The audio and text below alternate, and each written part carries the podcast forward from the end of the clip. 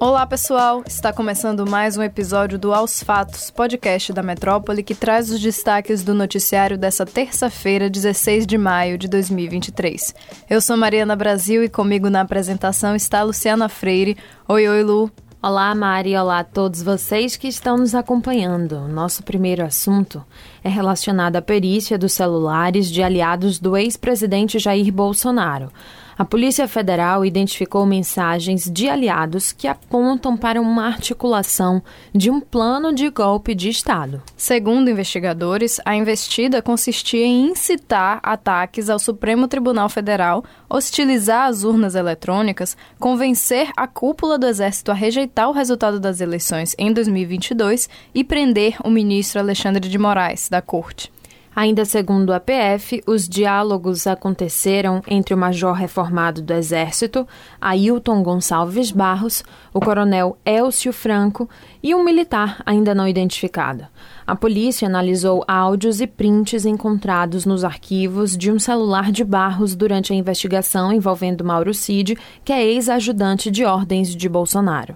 Os diálogos, segundo os investigadores, deixam evidente a articulação para materializar o plano de tentativa de golpe de Estado no Brasil, em decorrência da não aceitação do resultado da eleição presidencial ocorrida em 2022.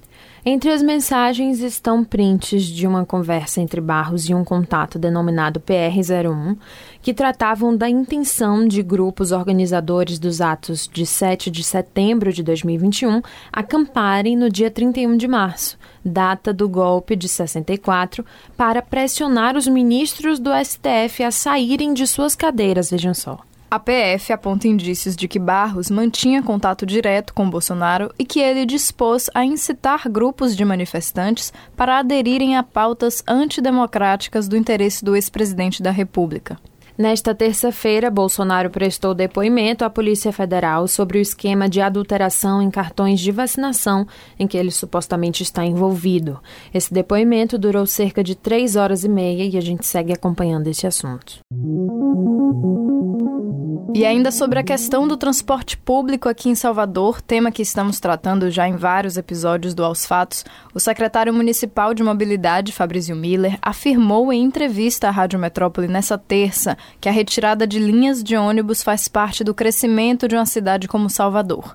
O secretário também defendeu que a função de cobrador é obsoleta. A existência da função do cobrador tem sido alvo de debates durante o estado de greve declarado pelo Sindicato dos Rodoviários.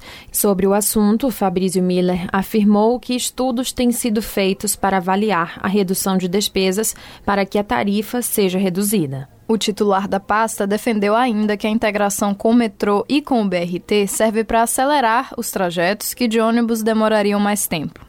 No dia anterior, segunda-feira, em entrevista concedida ao Jornal da Cidade, também da Rádio Metrópole, o vereador Tiago Ferreira, do PT, presidente do Sindicato dos Rodoviários, declarou que a categoria se recusa a discutir a proposta de extinção do posto de cobrador de ônibus. Ele disse que, abre aspas, se o prefeito continuar insistindo nessa proposta, aí sim a cidade terá protesto todos os dias, terá greve, isso será inevitável, porque o papel do sindicato é lutar pelos interesses dos trabalhadores. As negociações entre o Sindicato dos Rodoviários da Bahia e as concessionárias associadas à Integra, que é a empresa responsável pelo transporte em Salvador, vão continuar acontecendo ao longo dessa semana. Como resultado da assembleia que aconteceu na manhã dessa terça, com mediação do Ministério do Trabalho e Emprego, foi definida a continuidade da discussão entre as partes. No encontro, não se chegou a nenhuma resolução. Uma nova assembleia está marcada para sexta-feira, dia 19,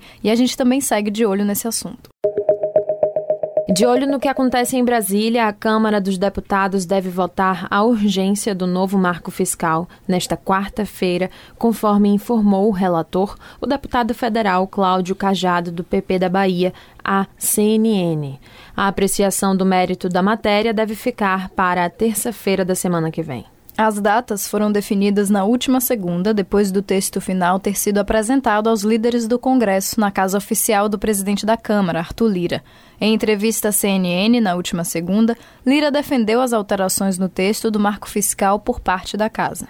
A apresentação do texto havia sido adiada algumas vezes nas últimas semanas. O governo federal tem a expectativa de aprovar a medida no primeiro semestre ainda. Lideranças da Câmara dos Deputados fecharam um acordo para endurecer as regras do novo arcabouço fiscal proposto pela equipe do ministro da Fazenda, Fernando Haddad, com a inclusão de gatilhos automáticos para ajustar as despesas em caso de descumprimento da meta.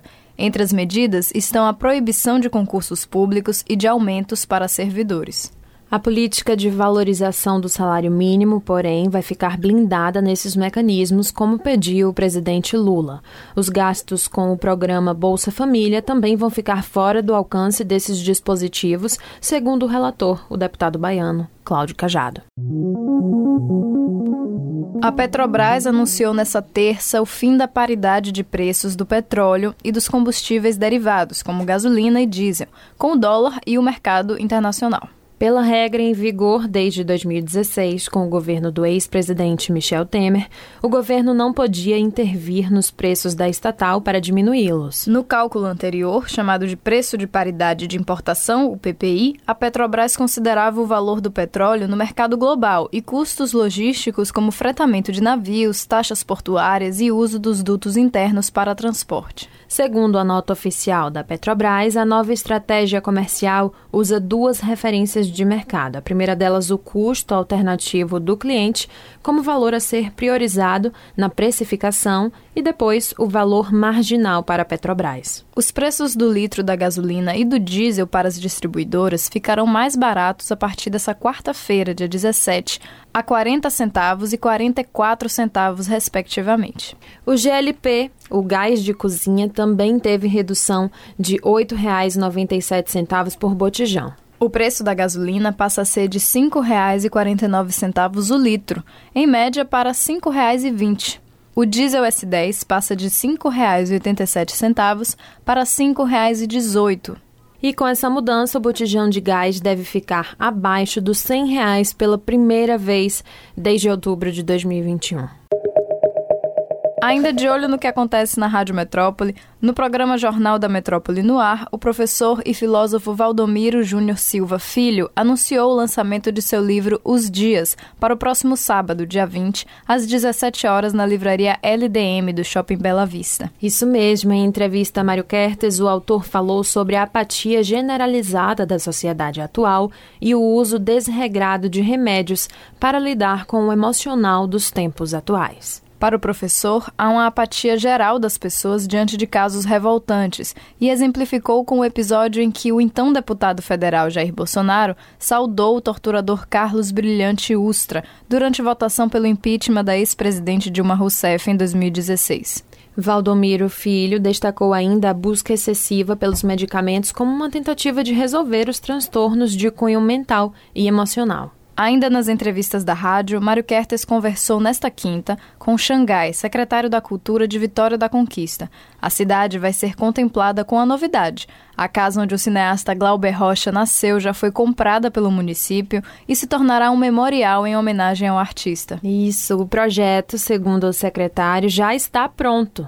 Só é necessário revitalizar a casa e pôr para funcionar o memorial. A mãe de Glauber Rocha, Lúcia Mendes de Andrade Rocha, nasceu em Vitória da Conquista no ano de 1919.